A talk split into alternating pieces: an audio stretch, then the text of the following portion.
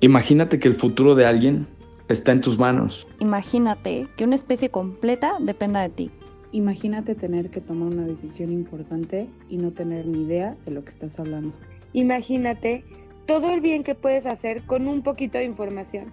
Dicen que la ignorancia es el peor enemigo de los animales y del mundo. Hoy estamos aquí para hablar por y para el toro de Lidia. Nosotros somos Juventud Taurina Mexicana y es nuestro turno de ser escuchados. Hola, hola, bienvenidos a estos capítulos especiales con Juventud Taurina Mexicana y la Peña Taurina Arte y Diseño, donde vamos a lanzar una serie de capítulos para aprender un poquito más de la fiesta brava, de las personas que viven de ella, que viven por ella y que hablan por ella. En los capítulos pasados ya hablamos de lo más importante que es el toro, el lugar que habita, las especies con las que cohabita y su importancia en un ecosistema. Siguiendo un poquito la línea de su vida, hoy vamos a hablar de una de las labores de campo más importantes y a las que los ganaderos llamamos un laboratorio. Y para adentrarnos un poquito más, me gustaría que con fines más prácticos cada uno de nuestros invitados se presentara y me dijera qué papel juega en su vida el toro de Lidia. ¿Quieren? Podemos ir como por orden de alternativa. Bienvenidos. Ah, bueno, de alternativas yo soy el más viejo. Este, buenas tardes a todos, muchas gracias por invitarnos a esta, a esta reunión. Y antes que nada los felicito a Juventud Taurina Mexicana, siempre por la labor que desempeñan, de, enseñar la fiesta ¿sí? y de promoverla. enseñarla sobre todo para las gentes que no saben qué es, qué es la fiesta de los toros y, promoverla pues para hacer crecer nuestra industria. ¿no? yo soy Juan Pedro Barroso, ganadero de Jaral de Peñas, desde hace ya muchos años. Nací en esto prácticamente y bueno, tratamos de, seguir manejando una ganadería familiar desde hace ya muchos años de, de mi padre, don Luis Barroso y tratamos, de, repito, de seguirle dando continuidad después de muchos años, ¿no? Yo soy, soy Antonio Lomelín, soy matador de toros, al igual que el ganadero Juan Pedro. Eh, esto lo, lo, llevo desde, desde que nací prácticamente. Mi padre considero que fue una de las más grandes figuras del toro en México en su historia y bueno, pues de lo cual me siento muy orgulloso. Y, también darle la, la enhorabuena a este grupo de jóvenes que, ha trabajado por y para la fiesta. Buenas tardes a todos y muchas gracias por la invitación. Buenas tardes a todos. Muchas gracias por la invitación. También quiero felicitar a Juventud Taurina Mexicana. Mi nombre es Belén Barroso. Eh, soy hija de Juan Pedro Barroso y nieta de don Luis Barroso Barona. También muy interesada en el toro de Lidia y en la ganadería. Para mí el toro de Lidia juega un papel esencial en mi vida, ya que me da identidad y me da mucho orgullo poder decir que soy taurina. Muchas gracias. ¿Qué tal? Buenas tardes.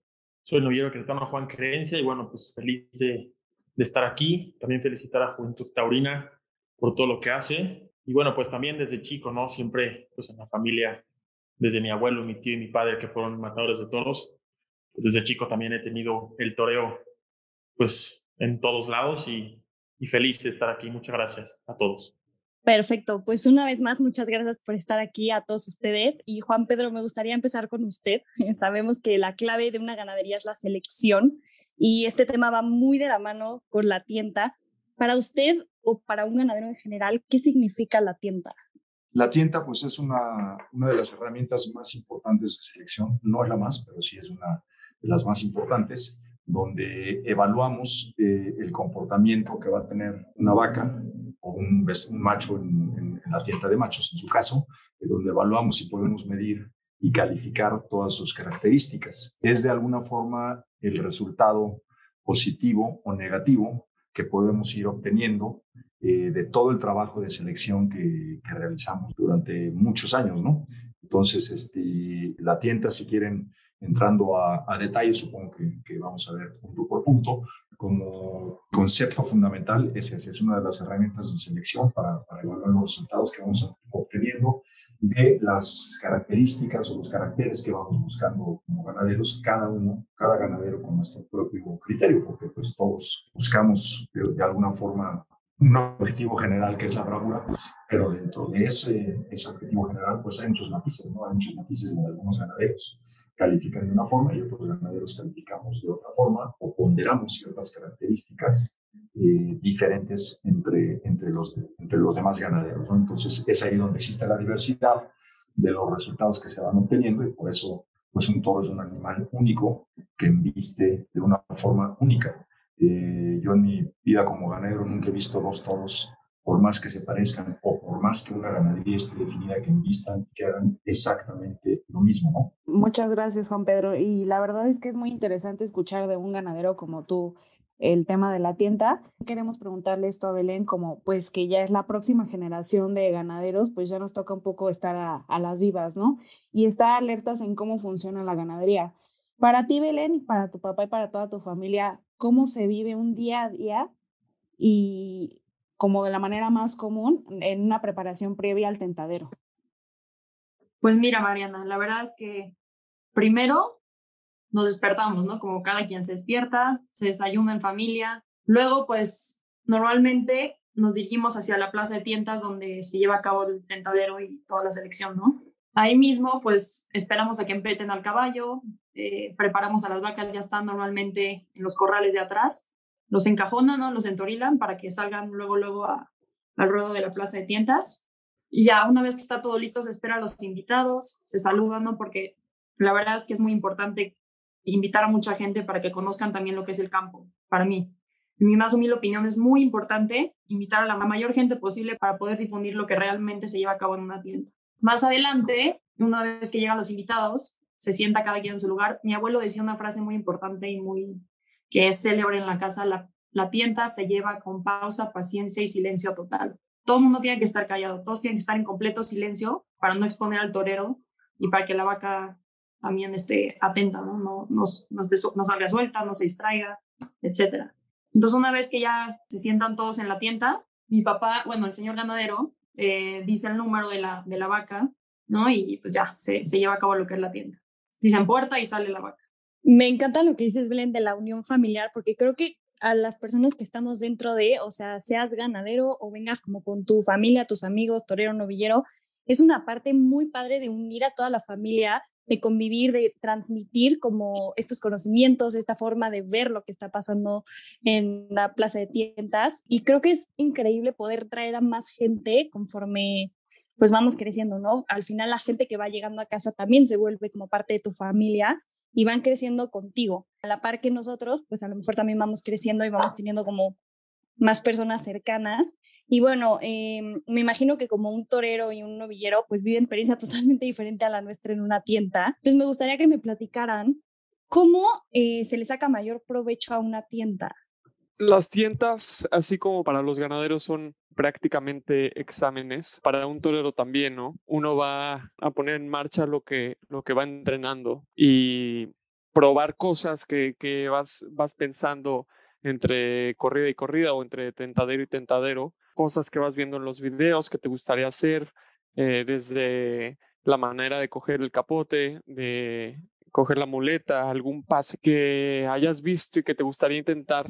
Yo creo que es, es muy importante y, y, mantener ese, ese contacto con, con los animales es, como siempre se ha dicho, lo que hacen a los toreros, ¿no? Torear en sí.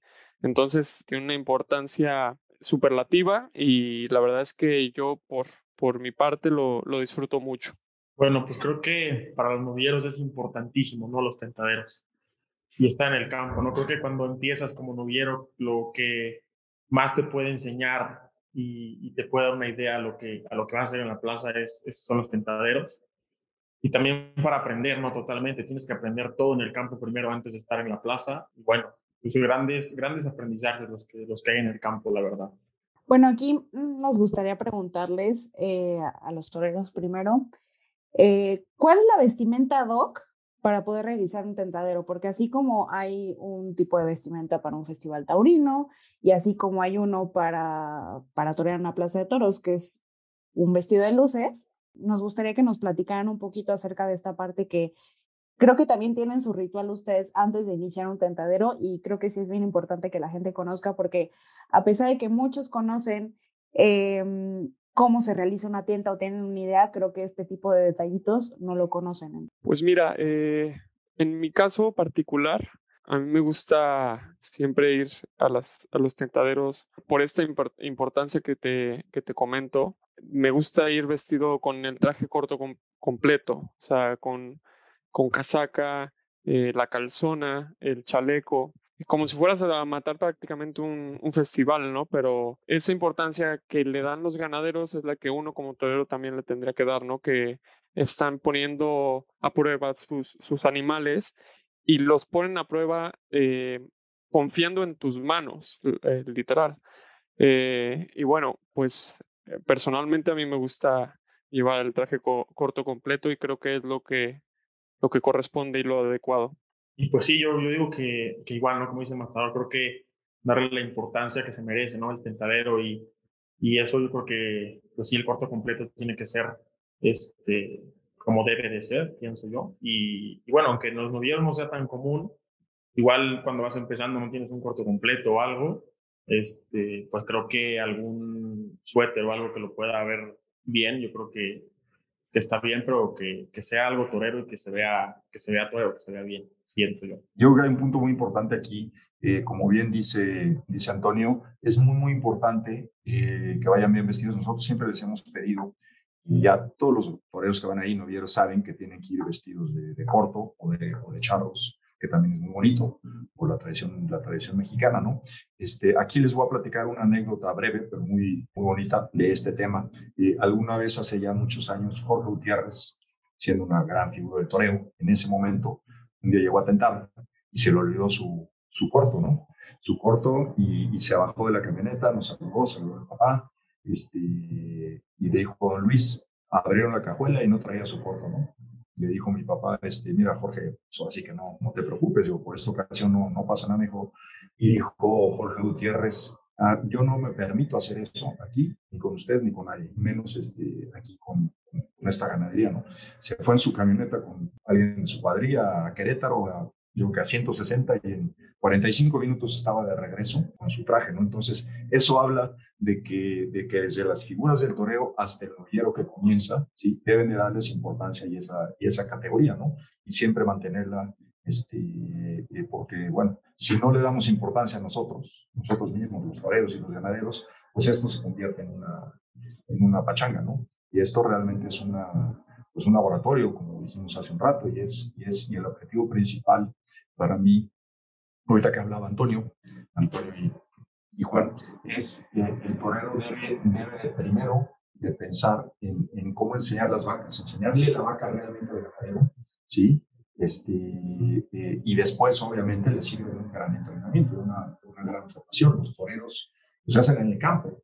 Los novillados empiezan a torear en campo, no pueden empezar a torear novilladas, este, 20 novilladas al año de la nada, ¿no? Se tienen que hacer en el campo, los toreros se hacen así. Entonces, ese es el, el, objetivo principal también que omití hace un momento hablar de la, de la tienda, ¿no?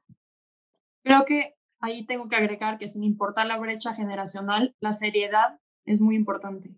Siempre, ante todo, seriedad, ¿no? Como ganaderos, como matadores, como novilleros, todo. En el medio taurino hay que ser seriedad ante todo. Sí, totalmente. Y yo creo que Juan Pedro tocó un punto bien importante de darles, y bueno, Belén, de darle seriedad a las cosas, porque últimamente, bueno, yo, yo lo he visto con, en muchas ganaderías y a muchos toreros que pues ya no le dan la importancia necesaria, ¿no? Ya van vestidos como quieren, van vestidos como sean.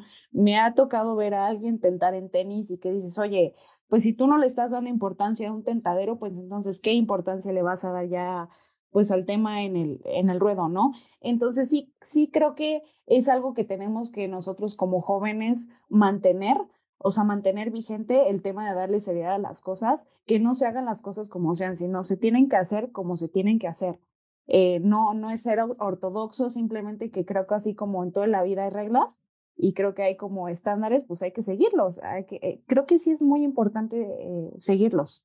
Solamente para mencionar que, y más en el toreo, ¿no? Es una rita, para nosotros la tienda es un rito realmente es un rito, no, no es un día de fiesta, no es una pachanga, que después, bueno, puede haber la parte social, que vamos a comer y todos nos divertimos, lo que sea, pero eso es después de, durante la tienda, como mencionaba en el principio, pues se tiene que guardar un silencio total. Nosotros somos muy, muy exigentes en, en ese aspecto, con muchos otros ganaderos también, desde luego, este, y no permitimos que nadie se esté parando, que nadie esté platicando, que nadie se esté riendo, este, inclusive que no se sirva nada entre, en, el, en transcurso de la liga de una vaca, como cuando estás en la plaza de toros, que no puedan eh, estar vendiendo refrescos y cervezas y botanas, etcétera, etcétera. Aquí nosotros lo que hacemos es, es un intermedio, intentamos siempre seis vacas normalmente, tradicionalmente, y hacemos un intermedio después de la tercera vaca de unos 10, 15 minutos, si una botana, lo que, sea, y seguimos, pero, pero, pero nada más en ese intermedio la gente se distrae.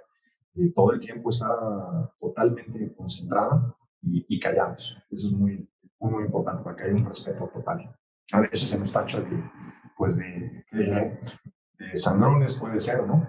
Pero pues la gente que va, eh, lo, lo, cuando tú impones desde el principio eh, esa, esa forma de tentar, ya sabe la gente, inclusive los invitados, que, cuando no, cuando, hay veces que van invitados que nunca vienen a la tienda, se les explica antes, obviamente, de qué se trata y se les pide que guarden, silencio. Pues yo creo que esa, esa categoría se le da principal, eh, antes que nada los ganaderos, ¿no? Que si no se convierte en una, en una pachanga, ¿no? Y no se trata de eso, desde Claro, incluso yo creo que por el tema de seguridad, ¿no? No es una corrida de toros, lo que sea, pero una vaca también te puede lastimar, puede provocar un accidente y el que tú te estés parando de que voy a correr rápido, puedes tocarla y puedes causar una cornada y, puede llegar a ser grave. Ha llegado a haber cornadas graves en una tienda. Entonces, eh, bueno, no sé, eh, me gustaría también platicar un poquito, eh, Antonio y Juan, ¿se torea diferente en una tienda comparado a una corrida? Yo creo que un poco retomando el, el comentario del ganadero, ah, en las tiendas lo primero que haces es mostrar al ganadero la vaca y, las condiciones que tiene la vaca, ¿no? Y en la plaza, a diferencia de, de las tiendas, eh, yo creo que desde un principio, bueno, vas viendo las virtudes y los defectos que tienen los animales, los defectos que puedes ir corrigiendo, las virtudes que puedes ir explotando. Y bueno, en la plaza aprietas, eh, dura menos eh, la faena, tiene una duración, entonces tienes que, apretar el acelerador desde, desde un principio, yo creo, ¿no? Bueno, yo creo que, que también en el tentadero siento que tienes que hacer ver un poco lo que es el animal para que el ganadero lo tenga como más claro y sea un poco más fácil también para él. Y bueno, también obviamente al final yo creo que también te sirve a ti como torero para poder evolucionar y poder crear cosas y sentir pues cosas que igual tú tienes en mente, ¿no? Diferentes y, y ahí es donde nace todo, la, la, verdad, en los tentaderos, en el campo. Y también como novillero, yo me acuerdo mucho cuando empezaba, que, que muchas veces, pues es donde aprendes, ¿no? Y entonces tienes que estar pendiente de lo que está haciendo el matador, tienes que estar pendiente de, de, ver cómo salió la vaca, de ver lo que le está haciendo el matador para tú como noviero que le vas a dar las tres a la vaca, pues salir y, y más o menos ya tener una idea de lo que tienes que hacer, ¿no? Me gustaría, Camila, que tocáramos el tema de la diferencia de tentar machos y hembras, que creo que muchos no, no saben que, que en México y en España, en algunos lugares de España ya no tanto, eh, se suele tentar machos también. Sí, claro. Creo primero importante hacer un énfasis en algo que se nos ha ido mucho a todos, que la bravura al final viene de la madre, de la vaca, y es algo importante que nosotros tenemos que buscar. Eh, muchas veces como que nos enfocamos en el toro, el toro, el toro y se nos va que la vaca es muy importante en esta genética que estamos armando y que la tienda al final también nos puede ayudar a, discernir en buen momento con qué queremos seguir y con qué no. Creo que cada ganadero como que busca eh, cosas específicas, cada casa ganadera tiene como sus eh, actitudes o cosas que busca cierto ganadero, incluso si estamos hablando de papá e hijo, cada uno busca algo diferente pero eh, creo que también es importante hacer este énfasis, como dice Mariana, ¿no? Eh, hemos estado hablando mucho de la tienda de hembras y la tienda de machos. Hay cosas que a lo mejor hay gente, nosotros ya las vemos normales, pero hay gente que no lo sabe. Eh, Juan Pedro, no sé si me quieras platicar un poquito esta diferencia, ¿no? Entre hembras y machos. Así es, así es, Camila, con mucho gusto, sí. Este, bueno, la, la, la, la tienda de hembras, ya la platicamos, es este, se, lleva, se lleva a cabo una lidia lo más similar posible a la lidia de un toro en la plaza. Aquí lo que no hay es el tercio de banderillas, obviamente, pero pues la vaca sale igual que un toro en la plaza, sale, se entera, se entera, hay que fijarlas. La primera, este, vamos a llamarle es, es, fijar las vacas cuando salen un poquito a bandas, fijarlas con el capote y empezarlas a, a torear con el capote y colocarlas al, al caballo.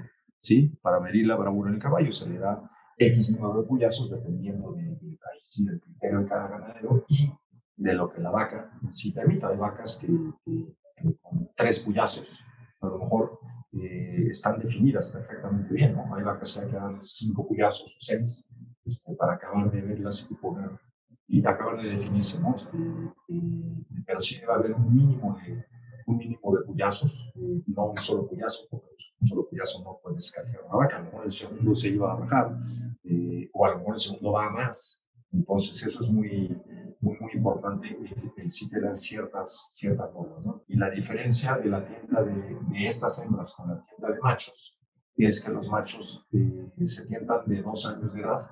Eh, es, eh, la tienda de machos es otro capítulo totalmente diferente, donde no se torean, exclusivamente se colocan a cuerpo limpio y se hace la prueba de su bravura hacia el caballo.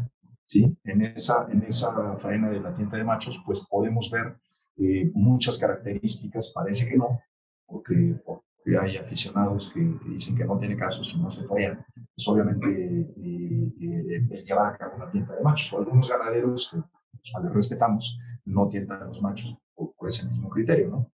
Pero a fin de cuentas, en, la tienda de machos, eh, que es a cuerpo limpio, porque no pueden ver capotes ni muletas, porque los toros aprenden, obviamente una vaca también se puede torear una vez nada más, porque cualquier animal.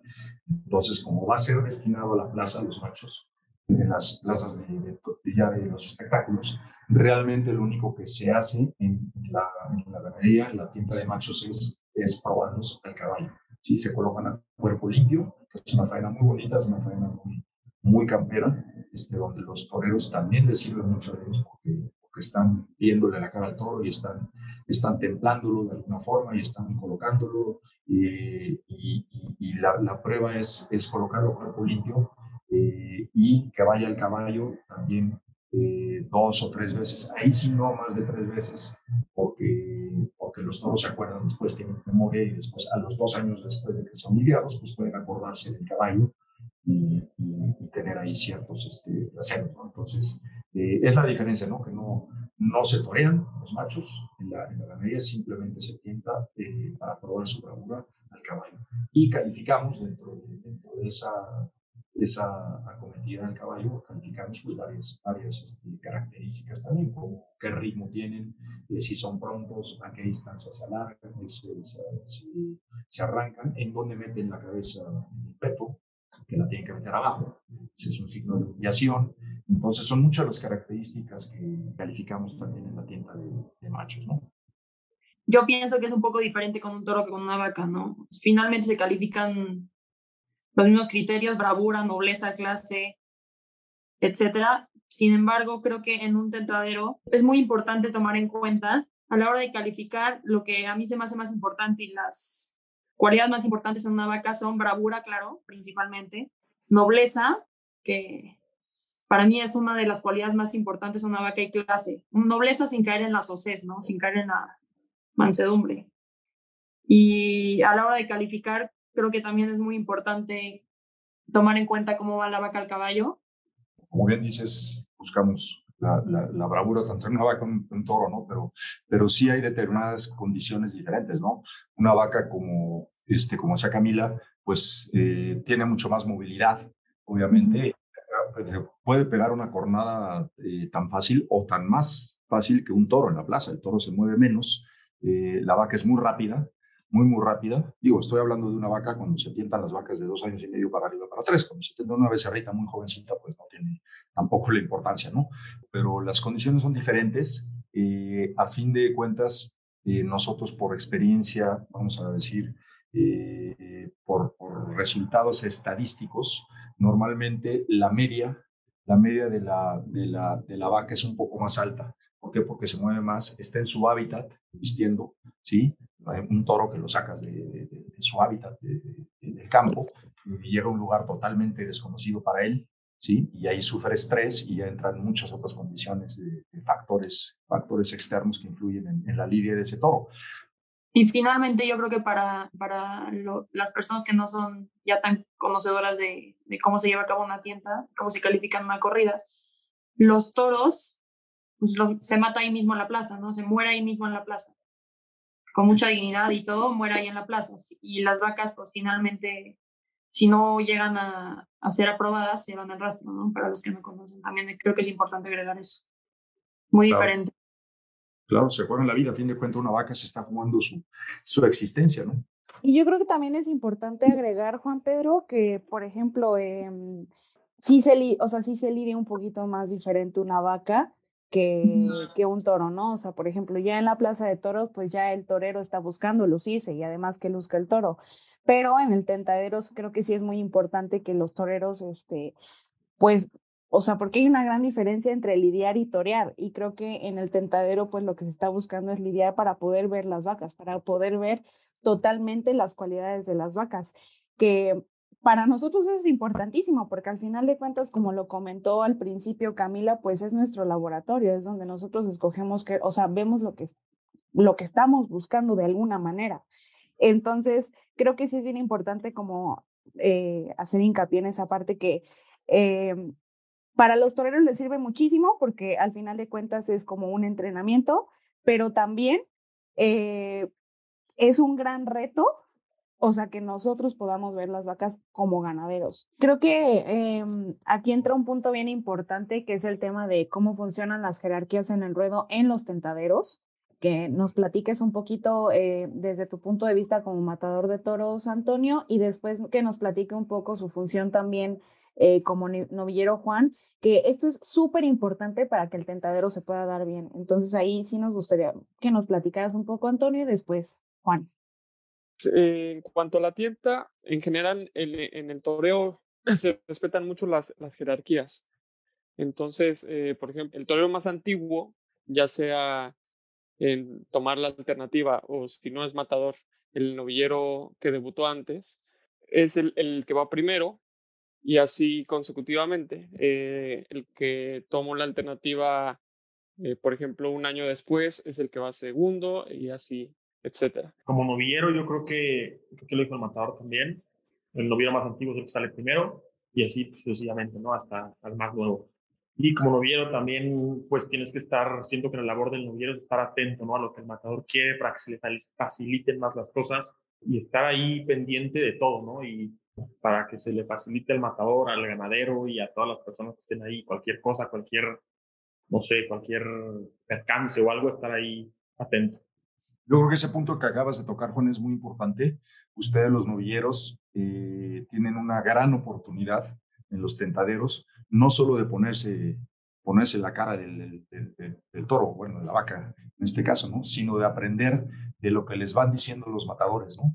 Eh, la gran mayoría de los matadores, o prácticamente todos, eh, siempre están en la mejor disposición de, estar este, orientando y corrigiendo, en su caso, a, a los toreros, ¿no? Entonces ahí es una labor muy, muy, muy importante de los matadores que vayan enseñando eh, la técnica principalmente a, los toreros y es algo que ustedes deben de estar los novilleros muy muy pendientes muy muy pendientes de saber escuchar sí y, de saber aplicar lo que lo que ellos dicen no ellos ya tienen una, una mucho mayor experiencia obviamente eh, en el ruedo y, ustedes este, están obligados a, a, eso no claro totalmente. Siento que que pues donde al final aprendes a torear es en el campo, ¿no? Y, y, escuchando a los matadores, a los ganaderos que también tienen consejos bastante buenos y estar siempre pendiente de todas las voces que te pueden aportar, ¿no? Aunque tú sepas igual que algunas igual no te aportan tanto en tu estilo o en lo que sea, pero siempre estar abierto a todo y después ya, ya tú ir agarrando las cosas. Eso es lo que a mí me han enseñado, gracias a Dios. Crecí en una casa de toreros y y gracias a Dios pues me sé todas las, como la educación taurina, ¿no? Creo. Y este, y bueno, pues yo feliz, ¿no? darle el respeto que se merece la vaca, ¿no? La vaca, aunque sea una vaca, aunque sea chiquita, o sea, yo, mi papá, o sea, una historia de mi papá es que la cornada más fuerte que a él le dieron fue en el campo, fue en la ganadería de Antonio de Aro, entonces se rompió la femoral, la safena y la iliaca, entonces, y fue una vaca de un año, con pitoncitos de este tamaño. Entonces, yo creo que el respeto nunca, nunca, nunca se tiene que perder y, bueno, siempre, siempre estar atento, aprendiendo y, ganas, porque también el campo da ganas, da ilusiones y da sueños. Claro, una figura de toreo de los años 40, importantísimas 50, eh, Antonio Bienvenida, que mató más de, creo que más de 2.000 o 3.000 corridas, prácticamente no tuvo jornadas en su vida, ¿sí? Y ya retirado en una tienda, eh, murió, murió porque una, una vaca le dio una voltereta, cayó mal eh, y, ahí se murió. Entonces, eso habla de, la importancia del respeto.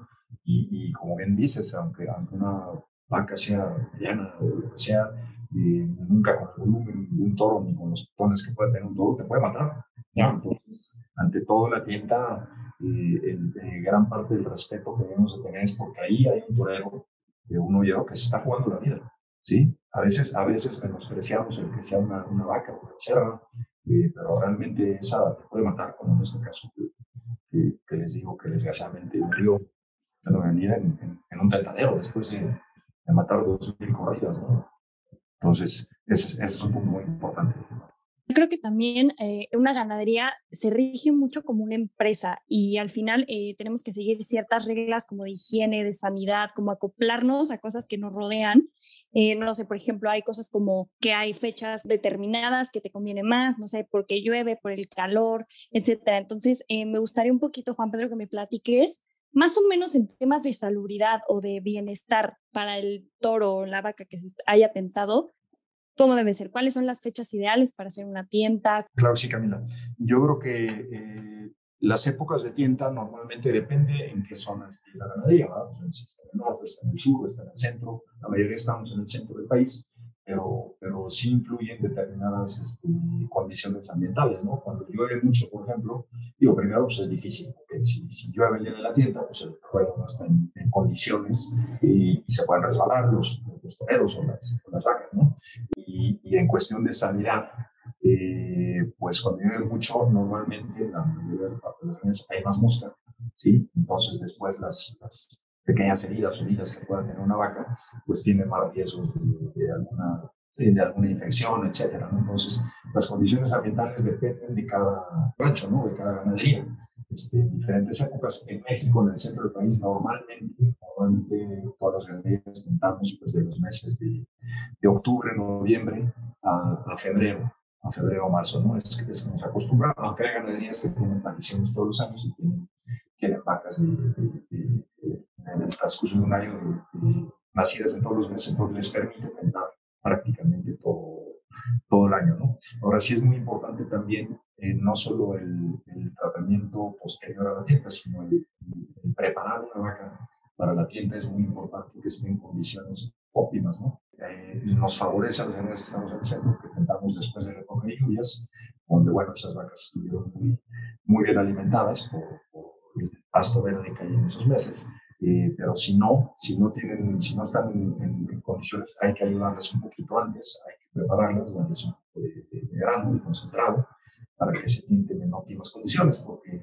si no tienen eh, la fuerza necesaria que deben de tener eh, o las condiciones físicas, no van a poder expresar lo que ellas traen adentro, ¿no? este, lo que traen en su, en su genética. Una vaca, pues por, más extraordinaria que pueda ser si tiene algún problema físico, si, es débil, si con la rosa va a estar cayendo, este, pues no la podemos ver, no, la podemos juzgar o calificar como, como debe ser. Entonces es, es muy, muy, muy importante eh, hacer todo lo posible porque las vacas salgan en, en óptimas condiciones antes de la tienda.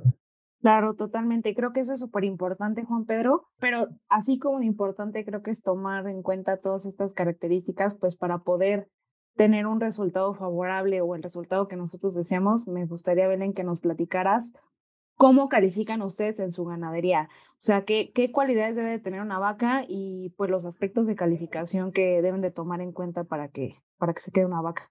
Bueno, creo que antes que nada es muy importante agregar que así como hay cualidades que debe tener una vaca, también las cualidades las debe tener un ganadero.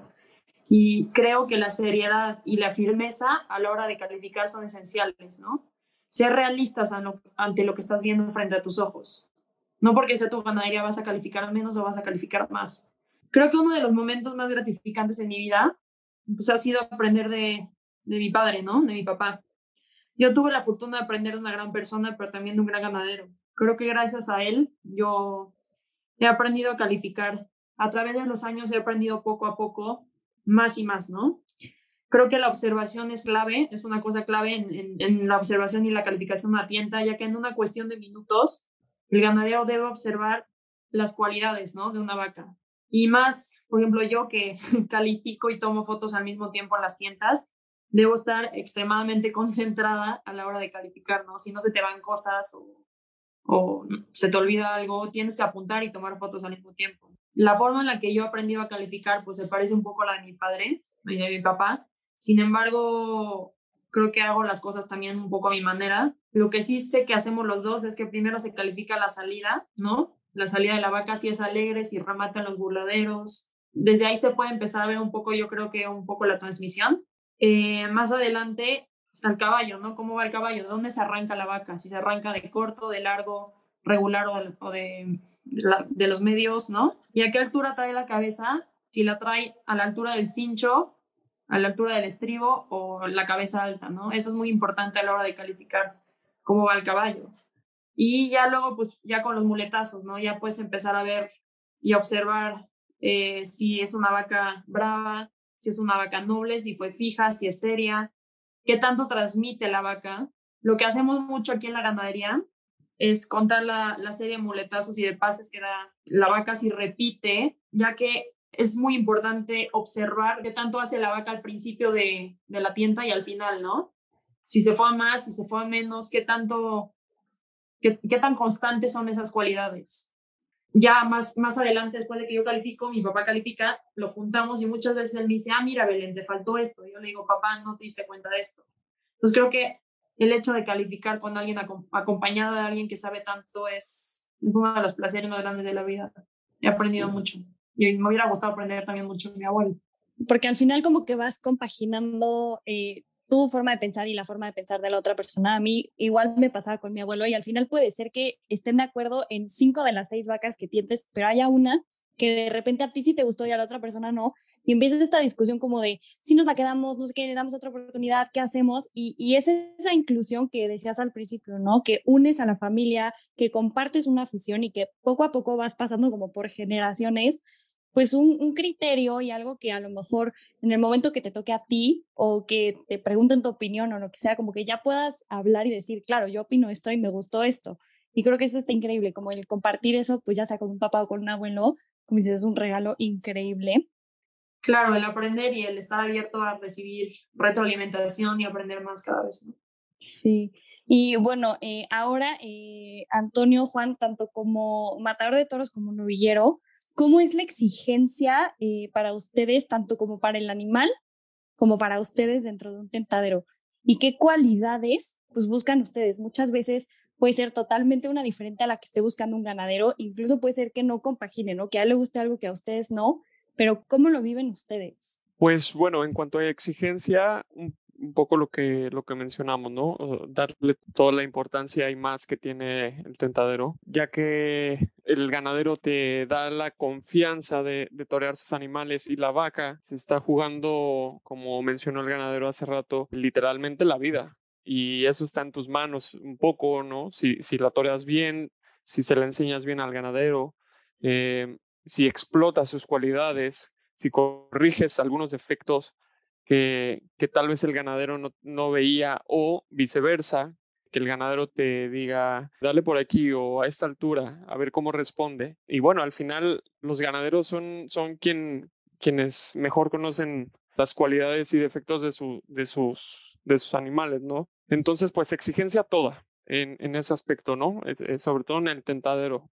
Y bueno, en cuanto a conceptos, eso es de, yo creo que de gustos Totalmente. O sea, es, pasa como los toreros y como cualquier expresión de arte, considero, ¿no? Te puede gustar, no sé, cómo enviste una ganadería como Jaral de Peñas, pero te puede gustar menos una ganadería hermana de, de Jaral de Peñas o es, decir, ¿no? Pero, o en la misma ganadería, que te puede gustar una vaca y a la otra ya no te gustó, tú buscabas algo, te acoplas con algo mejor que, que que con otras cosas, ¿no? Tal vez. Pues sí, este, creo que la importancia y la exigencia tiene que ser toda en, en, los tentaderos, ¿no? Creo que también los toreros tenemos que estar preparados siempre, ¿no? Porque nunca sabes cómo te van a hablar los ganaderos, nunca sabes en qué momento puede llegar un tentadero. Y siento que para que el ganadero vea bien sus vacas y para que, para que, y lo que se merece el ganadero, ¿no? Porque está invitando a, a, a torear sus vacas,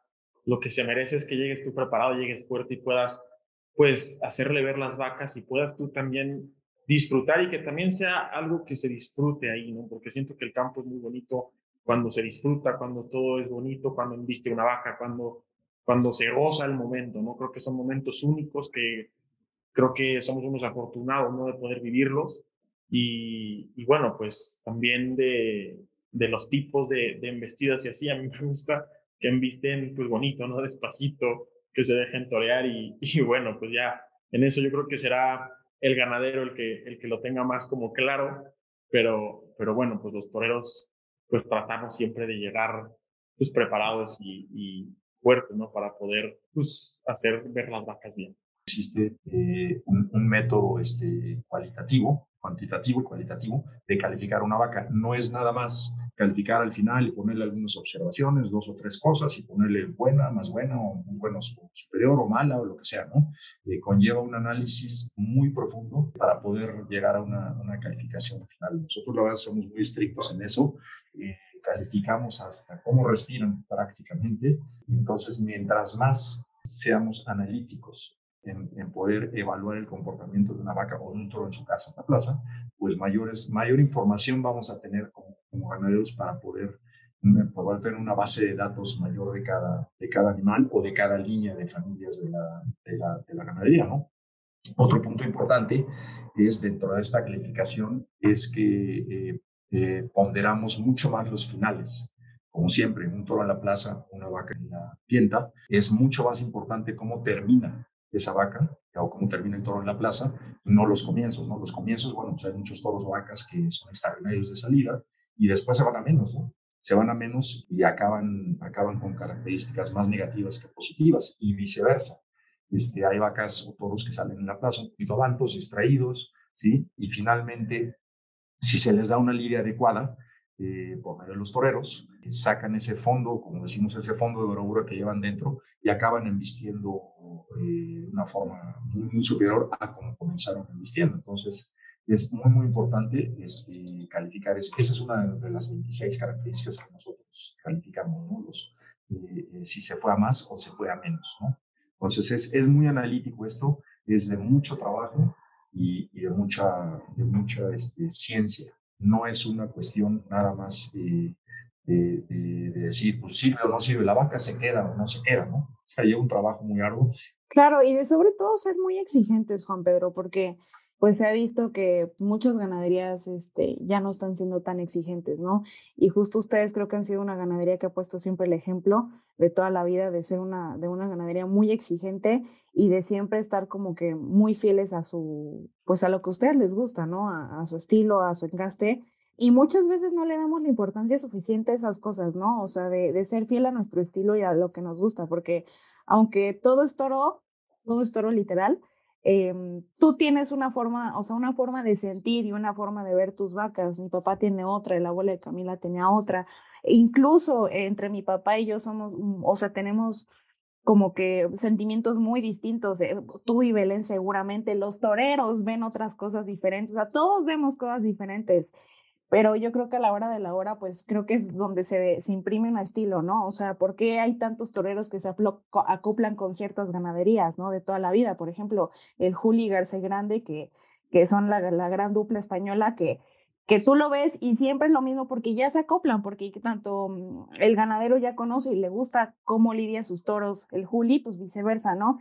Y creo que eso no, a lo mejor, a lo mejor no le ponemos suficiente atención a esos detallitos, pero creo que sí también es bien importante nosotros como ganaderos que para, para que se pueda imprimir ese estilo, pues justamente por eso tenemos toreros de la casa, justamente por eso está Antonio aquí y Juan, que son toreros que, que tientan muy seguido en Jaral y que sobre todo nos puedan entender lo que nos gusta, o sea, que ya con una mirada los puedas voltear y ya saben que a lo mejor tienen que volver a poner la vaca, que a lo mejor quieres que le, las, pongan en otro terreno, que quieres verlas que se les haga algo diferente. Creo que ese tipo de, de detalles es donde hace la diferencia a la hora de tomar una decisión.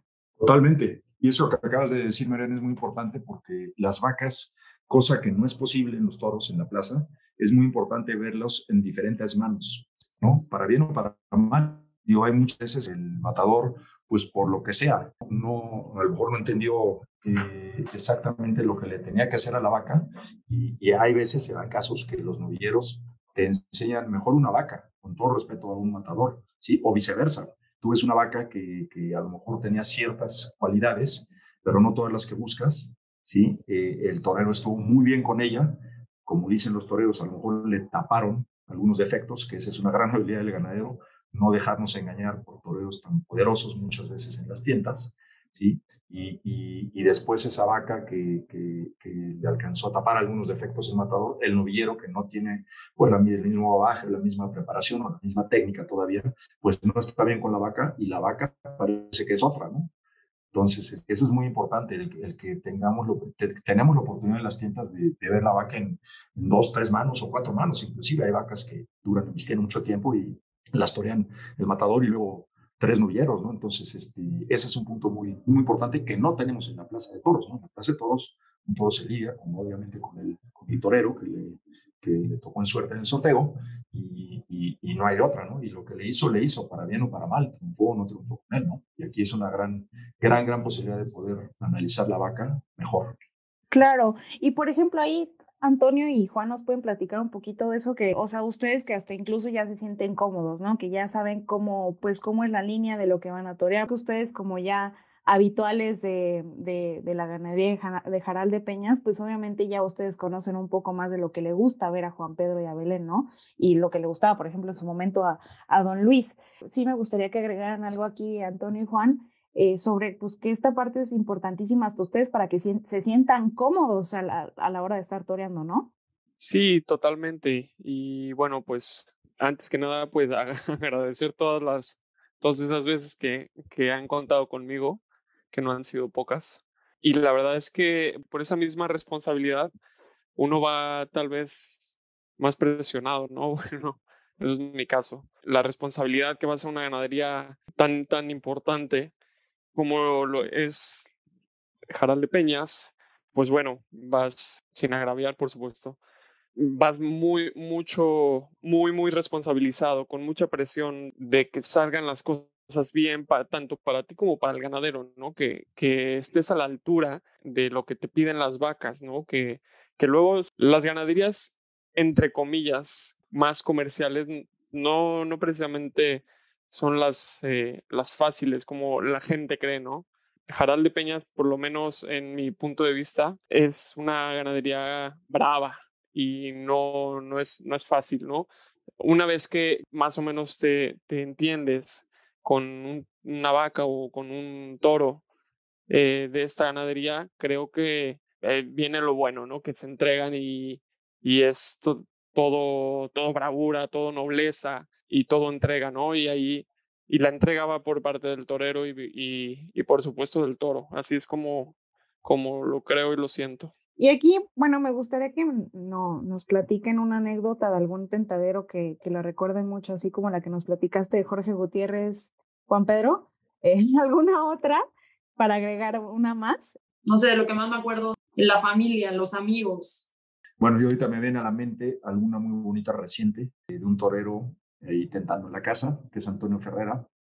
Le salió una vaca, pues estupenda, esas vacas que te dejan totalmente satisfechos una vaca de tres años grande con, con cara muy fuerte y, la cuajó, la cuajó la vaca, le pegó a lo mejor unos 80, 100 muletazos y después de que, de que la había toreado sensacional, se la llevó, se la llevó un poquito por alto, juntito al palco de, ganadero, donde nada más cabemos tres gentes o, o, cuatro gentes, eh, se la llevó ahí y me dijo, ganadero va por usted, ¿no? Se hincó y le pegó, pero así se hincó y, y le pegó, pues a lo mejor ahí tengo el, el video, obviamente, eh, 10 o 14 eh, eh, de rodillas, templados con, con, mucho arte, o sea, no, la vaca todavía humillaba y todavía estaba, estaba ya muy, muy, muy entregada la vaca.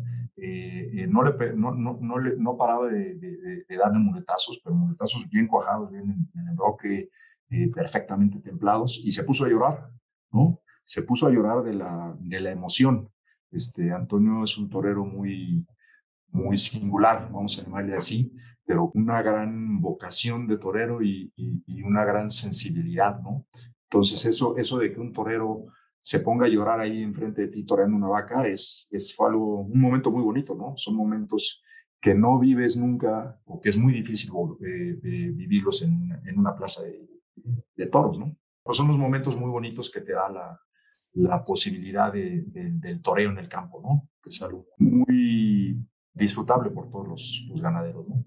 Totalmente. Y bueno, yo, más que anécdota, son recuerdos, ¿no? Que tengo eh, cuando me estaba preparando para tomar la alternativa por allá de, del 2015, me acuerdo que el ganadero me habló y me dijo, vente, no sé, vente el jueves o el sábado.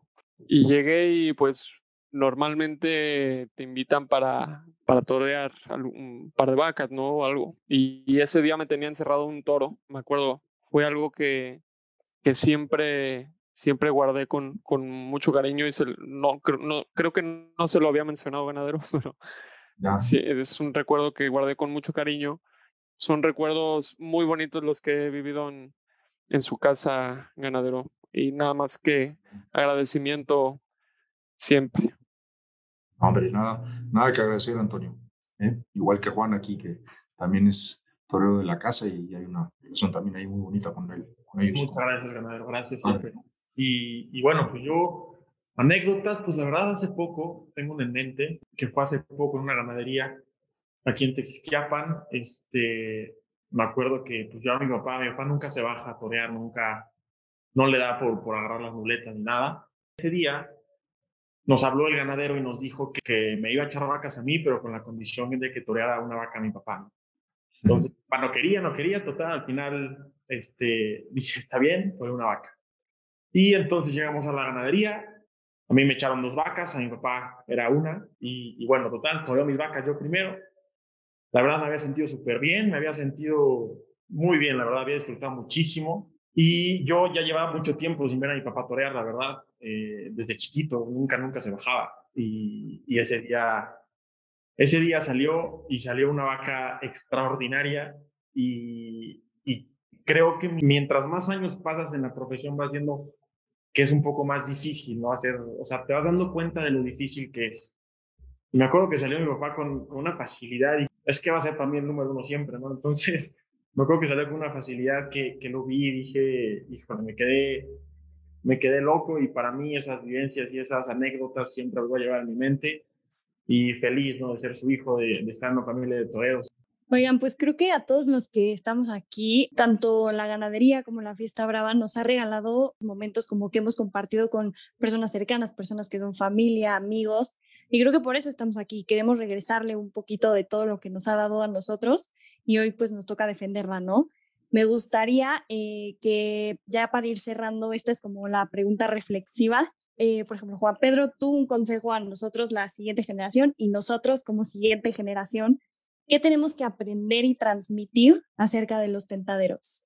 Bueno, pues en gran parte de todo lo que hemos este, estado platicando, Camila, ante todo la, la objetividad, ¿sí? la seriedad, el profesionalismo, que es lo que ustedes deben de, de, absorber, lo mismo que nosotros los absorbimos de nuestras anteriores generaciones, y, y, ser muy, pues lo que hemos dicho, muy estrictos, muy, muy profesionales, y darle la importancia que esto, que esto requiere, y, y sobre todo, hoy en día tan necesario el saberlo promover. Bueno, más que nada, creo que depende de nosotros. Eh, la supervivencia de la fiesta, ¿no? Depende de las nuevas generaciones, lo que el futuro de la fiesta. Y por eso he preparado un verso que me gustaría compartir con todos ustedes y con todos ustedes aficionados. Mi patria y su color, cada día me enamora su esplendor.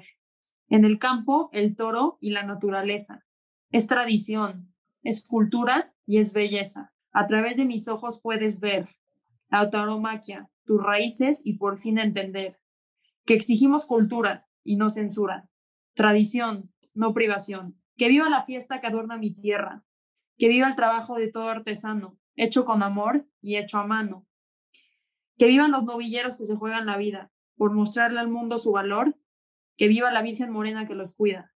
Que vivan los toreros y su valentía, que viva el arte y la fuerza que los guía. Que viva todo aquel ganadero que da vida a la fiesta. Con bravura de aquel toro, luchemos por esta tradición que es nuestra. Que vivan los niños en los toros y este verso con amor y hecho a mano. Que viva la fiesta brava, orgullo de todo mexicano. Muy bonito, felicidades. Eh, yo creo que además del tentadero, la fiesta en sí, ¿no? Los, los valores que esto representa, la seriedad, la responsabilidad, la jerarquía que se mencionó también, el respeto a los mayores, todo eso que, que se ha ido perdiendo en una sociedad mal llamada liberal, liberalista, ¿no? Yo creo que, que el tentadero, lo que, lo que representa, el, probar y el darlo todo en, en, en tan poquito tiempo, que puede ser el tentadero como la vida, ¿no? Darlo todo siempre, darlo, estar preparado físicamente, mentalmente, entregarte a, a, a lo que tienes de frente y, y, sin quejarte, ¿no? Y bueno, pues yo creo que nuestro trabajo como taurinos jóvenes es, eh, ya lo dijo eh, Belén, que es mostrar la tauromaquia a nuestros amigos, a nuestros compañeros de la escuela, del trabajo, de lo que sea, llevándolos al campo, como dijo el ganadero, llevándolos al campo, a una corrida de toros, explicarles lo que, lo, de lo que se trata, por qué de las cosas, el por qué los toros se torean una vez o no sé, todo, todo, todo lo que la fiesta de los, de los toros es, que es eh, para mí y para yo creo que todos nosotros los que estamos aquí, que es, es pura grandeza y puro respeto y, y honor a la vida y a la muerte también, ¿no? Yo creo que antes que agradecer al tentadero, yo creo que tenemos que agradecer a los ganaderos. Agradecerles, pues, todo, literal, porque y gracias a ellos tenemos los tentaderos, gracias a ellos los toreros podemos ir a tentar y, y gracias a sus invitaciones podemos aprender a torear los novilleros y después poco a poco ir puliéndonos, sigue sintiéndonos y, ir expresando lo que nosotros llevamos dentro, ¿no? Y donde al principio, donde, o donde de verdad te das cuenta por primera vez lo que tú expresas es en el tentadero, ¿no? Entonces, siento que hay que agradecer a los ganaderos, hay que agradecer pues sí, las invitaciones al tentadero también y sí, agradecer a, a, eso, ¿no? Es mutuo, es mutuo, Juan. Nosotros también, hacia los toreros, un total agradecimiento y reconocimiento porque, porque bueno, ustedes les sirve muchísimo desde luego, pero para nosotros, pues obviamente sin esa herramienta de tener buenos tentadores, pues no podríamos llevar a cabo nuestra labor de, selección. Entonces, este, es mutuo el, el agradecimiento este, a los toreros, Juan. Pues muchas gracias a todos. No sé si ahorita alguien quiera decir algo antes de cerrar y de hacer el cierre general, pero creo que como un poco resumen de todo lo que hemos estado hablando de estas nuevas generaciones es que no les dé pena, hay que transmitir lo que nos hace sentir, lo que nos gusta, lo que llamamos casa, ¿no? Eh, casa, trabajo, lo que sea, pero que nos hace sentir vivos. Creo que regresarle un poquito a algo que nos ha dado tanto, que puede ser familia, amigos, viajes, experiencias, recuerdos, anhelos, sueños, pues no está de más, nunca está de más. Como decía Juan, ¿no? La gratitud es muy importante, entonces pues hay que regresarle un poquito a esto que nos ha dado tanto.